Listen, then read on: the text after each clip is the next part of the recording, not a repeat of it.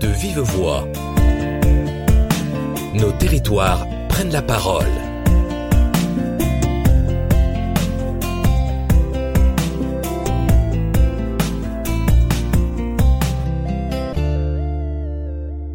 Bonjour chers auditeurs. Le 1er janvier 2018, 70% des 1800 agents du siège du Conseil régional d'Île-de-France expérimentaient le télétravail à raison d'un ou deux jours par semaine. Dans la période inédite que nous vivons actuellement, ils sont 99% à être en télétravail. L'évolution des modes de travail a-t-elle eu un impact sur l'agilité de l'administration? Le télétravail est un dispositif qui se suffit à lui-même ou bien faut-il l'accompagner, lui donner du sens? Comment favoriser l'engagement et la responsabilité de ses collaborateurs à distance? Pour échanger sur ces questions, j'ai le plaisir de recevoir Fabienne Scholl, directrice générale adjointe en charge du pôle ressources humaines au Conseil régional d'Île-de-France. Bonjour Fabienne. Bonjour Frédéric. Fabienne, pourriez-vous nous présenter l'organisation du télétravail mise en œuvre par le Conseil régional? Bien sûr. Alors le télétravail, c'est pratiqué au Conseil régional, comme vous l'avez dit, depuis le 1er janvier 2018. Et euh, vous l'avez très bien dit aussi, jusqu'aux épisodes de grève de décembre dernier et de confinement, nous avions à peu près 80% euh, des 1800 agents du siège qui pratiquaient le télétravail un à deux jours par semaine. Nous avons mis en place le télétravail en même temps que nous euh, opérions un changement d'ampleur qui était le déménagement du siège du conseil régional des locaux parisiens où on était répartis sur 11 sites différents et nous avons déménagé en banlieue dans le département de la Seine-Saint-Denis sur un seul site et complètement en open space.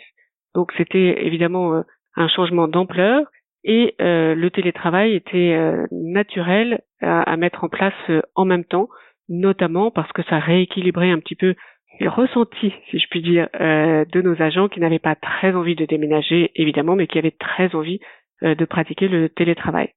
Alors à partir de là, nous avons mis un an à le préparer. Nous avons formé à la fois les agents et les encadrants à cette nouvelle pratique et nous avons résisté à la tentation RH de mettre beaucoup de règles et de conditions au télétravail parce que toutes nos études préalables nous montraient que plus on donnait confiance aux agents, plus ils agissaient en responsabilité. Et donc, c'était un ou deux jours de travail par semaine, qui que ce soit dans la collectivité pourvu qu'il ait des missions télétravaillables et suffisamment de missions télétravaillables pour remplir une journée ou deux, et ensuite beaucoup de souplesse. Donc pas d'impératif de pointer, si je puis dire, euh, à une heure dite le matin, euh, ni de dépointer euh, le soir. La seule contrainte, c'est d'utiliser sa liberté en vérifiant que ça n'a pas d'impact négatif sur le collectif. Je m'explique. Si vous avez un rendez-vous de dentiste, eh bien vous pouvez le, le, prendre le jour où vous êtes en télétravail si vous avez vérifié en amont que vous ne seriez pas indispensable au téléphone, par Skype ou au bureau euh, pour euh, une réunion ou pour répondre euh, à des questions. Donc c'est une question d'organisation, de respect des autres, de transmission aussi de toutes les informations pour qu'il y ait toujours quelqu'un qui puisse répondre à votre place. Mais si toutes ces conditions sont remplies, alors vous travaillez à peu près quand vous voulez et où vous voulez et comme vous voulez.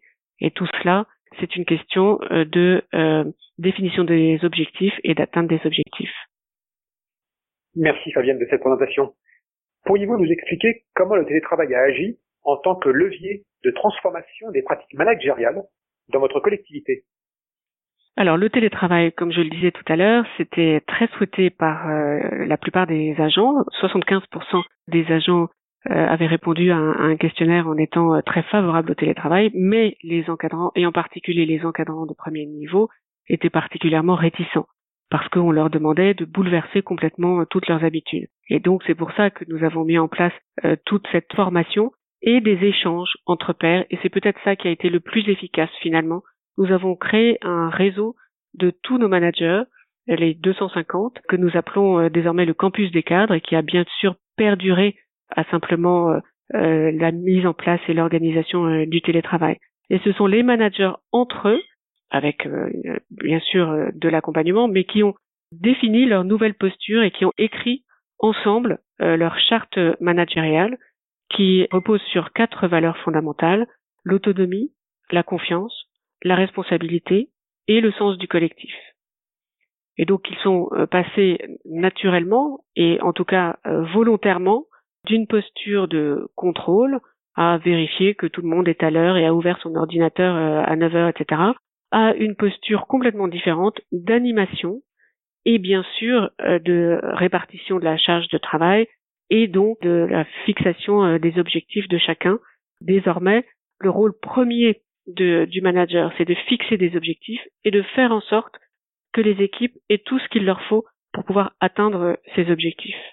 Oui, nous sommes passés du contrôle des tâches vers l'animation des équipes. Absolument. C'est ça, nous sommes passés d'un rôle de contrôle des tâches à un, rôle d'animation des équipes et de vérification, bien sûr, que euh, le, travail est fait en qualité. Mais au lieu de vérifier que le travail se fait, si je puis dire, euh, le manager contrôle maintenant que le travail est bien fait. Euh, et donc on n'est plus dans le comment, on est dans le, le résultat. Voilà. Oui, tout à fait. On, on est passé en quelque sorte euh, d'une posture du cadre de manager à leader. Oui, alors bien sûr, après ce sont des termes RH et, et on peut mettre euh, bien sûr des, des, des, définitions un petit peu différentes euh, sur chaque thème, mais je crois que oui, c'est ça. Alors, est-ce que le télétravail, euh, le télétravail a induit par définition une déconcentration de la prise de décision? Comment a-t-elle été vécue? Et comment a-t-elle vécu aujourd'hui? Alors, la première chose qu'il faut dire, c'est que euh, quand euh, on est en, télétravail, on est euh, responsable, mais on n'est pas indépendant. Et je crois que c'est vraiment très très important de bien faire comprendre ça à toutes les équipes, à la fois les managers et les agents. L'intérêt du télétravail, c'est que chacun sache exactement quel est son périmètre d'action. À l'intérieur de son périmètre d'action, il agit en autonomie. Il sait qu'il peut prendre telle et telle et telle décision mais il sait aussi que son autonomie a une limite et qu'au-delà de cette limite, il ne peut prendre aucune décision seul, il doit en référer euh, à sa hiérarchie, etc. C'est extrêmement important de bien faire comprendre euh, ça, sinon, évidemment, euh, on arrive dans la désorganisation, la cacophonie et, la perte de, tous les repères. Mais une fois que, en revanche, ce, ce cadre est bien défini et bien compris par chacun, alors tout est tout devient possible parce que chacun sait exactement tout ce qu'il peut euh, faire en autonomie seul et du coup devient beaucoup plus euh, créatif et du coup on est beaucoup plus efficient. Avez-vous au Conseil régional évalué l'impact du télétravail par des indicateurs tels que la productivité, le stress des collaborateurs, l'engagement, la prise de responsabilité des agents? Alors la, la, question des indicateurs est toujours euh, extrêmement épineuse. Alors ce que je peux vous dire en toute transparence et en toute honnêteté, c'est que bien sûr nous faisons euh, une enquête euh, annuelle sur le télétravail et nous avons des taux de réponse euh, excellents. Et ces enquêtes, deux fois de suite, ont donné des taux de satisfaction qui étaient quasiment staliniens, puisque on arrive à 95% des agents, 98 si on si on comprend ceux qui disent qu'ils sont satisfaits, mais pas extrêmement satisfaits, donc vraiment euh, la quasi-totalité des agents qui sont satisfaits euh, du travail euh, réalisé en télétravail. Ils sont satisfaits à la fois sur la notion d'équilibre vie personnelle et vie professionnelle, à la fois sur la notion de maintien du contact avec les équipes et de relation avec leurs managers, et ils sont satisfaits sur la qualité du travail qu'ils produisent et la quantité de, de travail. Alors, ça, ça nous rassure évidemment et ça nous fait euh, extrêmement plaisir. Et évidemment, puisque c'est tellement euh, positif, on émet des doutes et on se demande, euh, puisque c'est du déclaratif, si on n'aurait pas d'autres moyens pour évaluer de façon parfaitement objective ces résultats du télétravail. Alors, c'est toujours, comme je le disais, difficile de, de, de trouver vraiment la, la, manière la plus scientifique et objective de, de trouver des, des, des, des, indicateurs. Mais ce que je peux vous dire, c'est que à la fin de l'année 2019, en Île-de-France, nous avons subi des grèves de transport massives qui nous ont obligés déjà à euh, nous organiser en télétravail à 98%. Euh, et ça a duré six semaines. Eh bien, en 2019, nous avons atteint tous nos objectifs et nous avons dépassé nos objectifs euh, de fin d'année, y compris euh, dans des choses extrêmement euh, quantifiables et donc vérifiables comme les mandatements, etc. Nous avons pu tenir notre séance budgétaire dans des conditions absolument identiques à, à, précédemment. Nous avons pu répondre aux 400 amendements sur le, la séance budgétaire. Tout ça, ça a été fait en temps, en heure et en qualité. Donc, on, est en capacité de dire que le télétravail ne nous a pas freiné, bien au contraire, euh, dans euh, l'atteinte de nos objectifs. Et je dois dire que pendant cette période de, la grève, j'ai eu un, nombre de témoignages absolument euh, faramineux d'agents que je remerciais de leur engagement parce que je voyais que que de semaine en semaine, euh, tout le travail était fait et, et, les indicateurs que nous avons été atteints, euh, voire dépassés. Donc, je, à l'occasion, chaque fois que je, j'étais en contact avec un agent, je, je, remerciais et ils me répondaient tous. Mais euh, on a une chance extraordinaire de, de, de, ne pas avoir à subir cette grève des transports, c'est-à-dire de ne pas être obligé de passer quatre heures par jour à essayer de venir au bureau et à essayer de, de rentrer chez soi. Et bien sûr que du coup, euh, eh bien on, on, donne tout ce que nous tout ce qu'on a et on fait tout ce qu'on peut pour que euh, le travail soit euh, fait magnifiquement. Et donc c'est ça la, la, leçon du télétravail. Le télétravail, c'est donner confiance aux agents et dès qu'on donne confiance aux agents, on est surpris de, de à quel point ils sont prêts à dépasser, déplacer les montagnes. Voilà. Alors, sans transition, quel lien entre le télétravail et les applications collaboratives les outils digitaux. De façon à ne pas être sur un mode de management, je dirais, loin des yeux, puisqu'effectivement nous sommes à distance. Euh, quelle place pour ces outils collaboratifs? Alors, tout d'abord, évidemment, le télétravail est indissociable de la digitalisation et de la numérisation. Euh, encore une fois, euh, au conseil régional, nous, nous avons vraiment euh, euh, fait tout en même temps. Hein. On a déménagé, on a dématérialisé et on est passé en télétravail. On a changer tous les outils euh, de, de 100% de nos collaborateurs en même temps. Euh, on a dématérialisé bah, typiquement au RH nos 12 000 dossiers euh, agents. Voilà, on a fait tout cela en même temps parce que vous ne pouvez pas emporter vos, télé, vos parapheurs dans les transports en commun. Et donc, si vous voulez télétravailler, il faut nécessairement être en mode complètement dématérialisé. Et c'est pour ça que, bien sûr, euh, les épisodes de, grève ou de confinement que nous, traversons euh, sont indolores pour nous euh, sur la, partie rendement, efficience et, travail. Après, le, la difficulté que nous rencontrons en ce moment, c'est que c'est du 100% télétravail, c'est-à-dire 100% sur la semaine. Vous n'êtes pas une journée ou deux de télétravail, mais cinq jours sur cinq, et que ça dure. Donc, il faut évidemment faire très attention à euh, ne pas perdre nos agents et à ce qu'il n'ait pas un sentiment euh, de d'isolement. Euh, lors de la grande grève, on s'était rendu compte qu'au bout de dix jours, il peut y avoir un, sentiment d'isolement qui se fait ressentir. Et donc, on a renforcé à l'occasion du du confinement toute la boîte à outils que nous avons donnée à nos encadrants pour les aider à acquérir des, petits rituels, des trucs, euh, des moyens de, faire en sorte que euh, chacun puisse se sentir pleinement euh, associé dans le collectif du, travail, bien que ce soit à distance. Alors, ces outils, ça peut être simplement de l'animation, des méthodes pour animer des réunions. Donc, comment préparer la réunion quand elle est à distance, sans doute la tenir de, manière plus courte parce que on est plus concentré quand on est euh, en télétravail à distance. Et donc 45 euh, minutes c'est le grand maximum. Libérer la parole aussi et, faire peut-être le contraire de quand on est en présentiel où, on a tendance à, perdre trop de temps au début à, parler de, choses et d'autres. Quand on est euh, éloigné, c'est important d'avoir ces petits interstices de communication qui ne sont pas totalement focalisés sur le travail des icebreakers, comme on dit, donc euh, euh, des trucs pour demander euh, comment va chaque personne au début de la réunion, bien rappeler à la fin de la réunion toutes les décisions qui ont été prises, etc.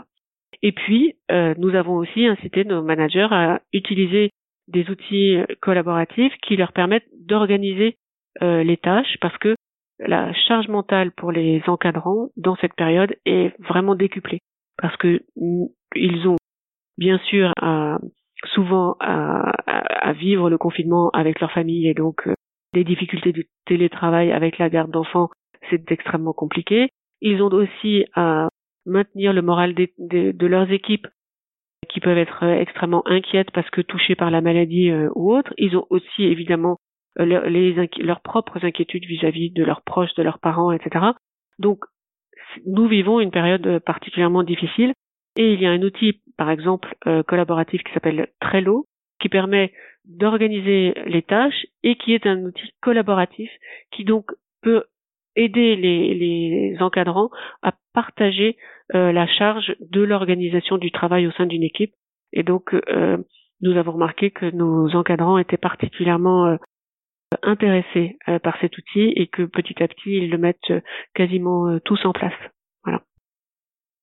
J'ai vu sur les réseaux sociaux que vous organisez actuellement avec vos collaborateurs des ateliers de retour d'expérience du déploiement du télétravail auxquels participent des DRH du public et du privé. Quels sont les points principaux qui en ressortent en matière de stratégie de la politique ressources humaines?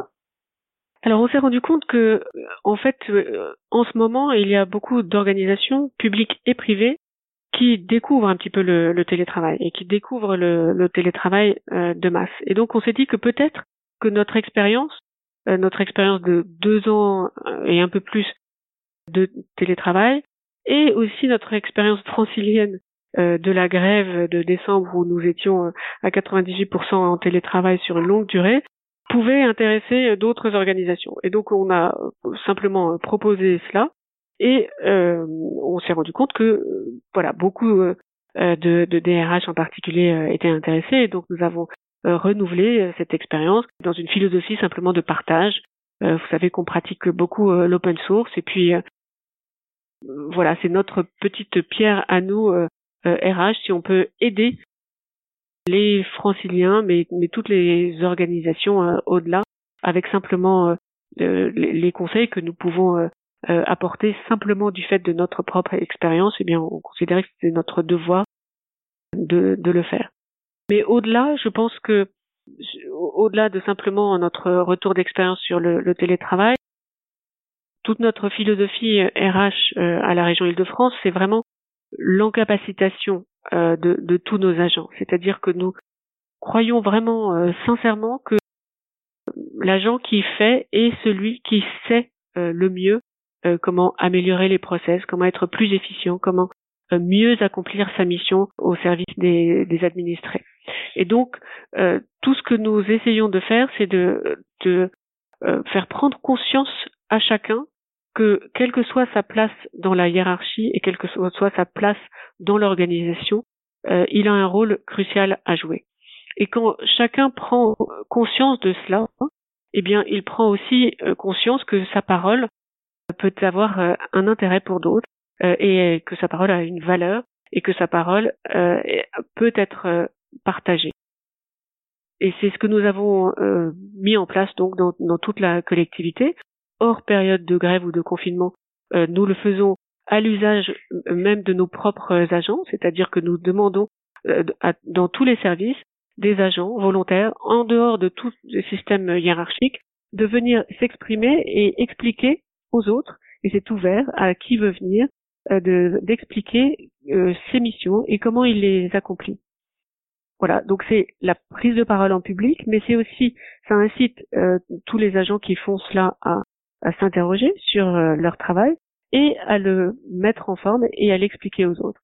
Eh bien, ce que nous faisons en interne, on continue sur toute l'année. Là, nous avons euh, décidé de le partager aux autres dans ce contexte tellement difficile du confinement à cause du Covid-19. Bien sûr. À, ce sujet, dans le partage d'expérience d'ailleurs, j'ai vu que vous avez réalisé dernièrement, il est sorti la semaine dernière me semble-t-il, un guide du télétravail pour les franciliens. Je, je, sais que vous aviez un guide euh, interne déjà pour vos collaborateurs, mais là vous avez sorti un guide téléchargeable sur réseaux sociaux. Pourriez-vous nous en présenter la, la genèse et le contenu en quelques mots, s'il vous plaît? Bien sûr, Frédéric. Eh bien, justement, c'est ce guide du télétravail à l'usage des franciliens c'est un petit peu la concrétisation de tout ce que je vous disais, c'est-à-dire que nous avons appris en marchant, bien sûr. Nous avons donc mis en place le télétravail en, en 2018. Nous avions rédigé à l'occasion un guide des bonnes pratiques. Pourquoi le, télétravail Parce que ça, c'est potentiellement euh, une amélioration de la qualité euh, de vie au travail, mais aussi de la qualité du travail euh, lui-même. Et comment on le met en place? Eh bien, la, la règle clé, c'est vraiment l'anticipation, c'est-à-dire de séquencer ces tâches, réserver pour le travail à la maison les tâches qui demandent de la concentration et réserver pour le bureau les, tâches qui demandent de la communication et donc de l'interaction. Euh, mais aussi euh, quand on est en, télétravail, il ne faut pas négliger euh, les aspects physiques, c'est-à-dire qu'il faut bien vérifier qu'on a un environnement de, travail propice pour avoir une bonne posture, une bonne tenue, parce que sinon ça pourrait, on pourrait avoir mal au dos, mal au cervical, etc. Donc on a mis en place tout un petit guide pour faire des exercices d'assouplissement, etc. pour vérifier que on, est en forme même en télétravail. Et puis euh, il y a aussi euh, toute une partie sur euh, les outils qu'on peut mettre, qu'on peut appliquer pour animer le, le, collectif à distance. Et alors, on avait fait ça petit à petit, et justement à l'occasion du confinement, et puis et puisque on nous demandait un, retour d'expérience, eh bien nous nous sommes réappropriés ces outils et nous les avons condensés. Nous avons pris le meilleur de chaque partie pour en faire un guide à usage de tout le monde. Et on en a profité pour mettre euh, chaque fois un petit peu euh, des exemples de nos propres pratiques, nous, euh, agents franciliens. Et donc ça a eu un, effet extrêmement bénéfique pour nous-mêmes parce que chacun s'est réinterrogé et puis nos agents ont redécouvert à cette occasion évidemment le guide du télétravail et donc ont pu reprendre un petit peu toutes les bonnes pratiques de, chacune de ces trois parties. Et puis en même temps, ça nous a permis de le diffuser au plus grand nombre. Et donc si ça peut être utile et rendre service aux uns aux autres, euh, pourquoi pas. Un grand merci de, ce partage. Notre émission, Fabienne, touche à sa fin. Une dernière question. Qu'en est-il de la routine, des rituels managériaux que vous recommandez dans votre guide du télétravail pour les Français notamment je, pense, alors à titre d'anecdote, à la pause café virtuelle. Oui, alors en, fait, paradoxalement, euh, le télétravail peut avoir un effet euh, collatéral négatif qui est le, le recloisonnement, si je puis dire. C'est-à-dire que quand vous êtes en, télétravail, vous êtes extrêmement euh, focalisé, je vous l'ai dit, en, tant que manager, par l'animation de votre propre collectif. vous avez une obsession, si je puis dire, c'est que personne ne soit isolé, qu'il y ait bien un contact journalier avec chacun et que il n'y ait pas d'interrogation des uns et des autres sur euh, ce qui doit être fait, euh, comment, euh, etc.